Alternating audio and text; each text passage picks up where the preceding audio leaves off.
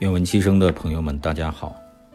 今天与大家读书分享的一段文字呢，还是林语堂写的《人生不过如此》，有一段话很有意思，与大家一起分享。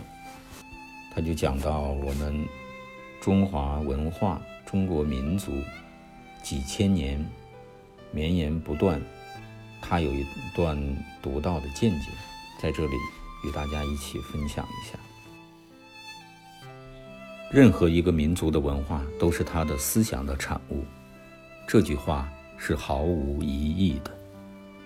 中国的民族思想在种族上和西方文化那么不同，在历史上又与西方文化隔离着，因此我们在这种地方自然会找到一些对人生问题新的答案。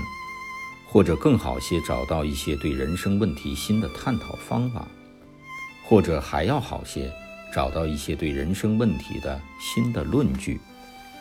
我们知道那种思想的一些美德和缺点，这至少可以由过去的历史的看出来。它有光荣灿烂的艺术和微不足道的科学，有伟大的常识和幼稚的逻辑，有精致的女性的。关于人生的闲谈，而没有学者风味的哲学。一般人都知道，中国人的思想是一种非常实用而精明的思想。一些爱好中国艺术的人也知道，中国人的思想是一种极灵敏的思想。更少数的人则承认，中国人的思想也是一种极有诗意和哲理的思想。至少大家都知道，中国人是善于用哲理的眼光去观察事物的。这句话是比中国有一种伟大的哲学或有几个大哲学家的说法更有意义。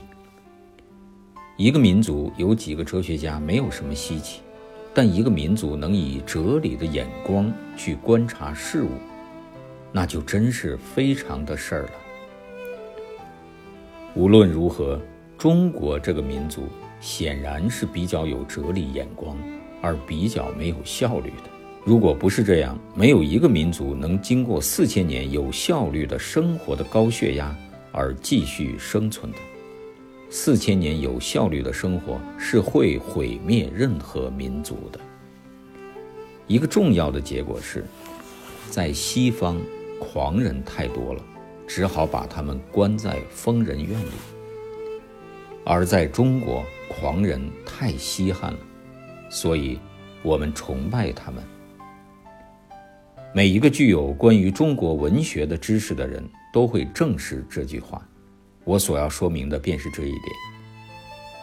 是的，中国人有一种轻易的、一种几乎是愉快的哲学。他们的哲学气质的最好证据，是可以在这种智慧。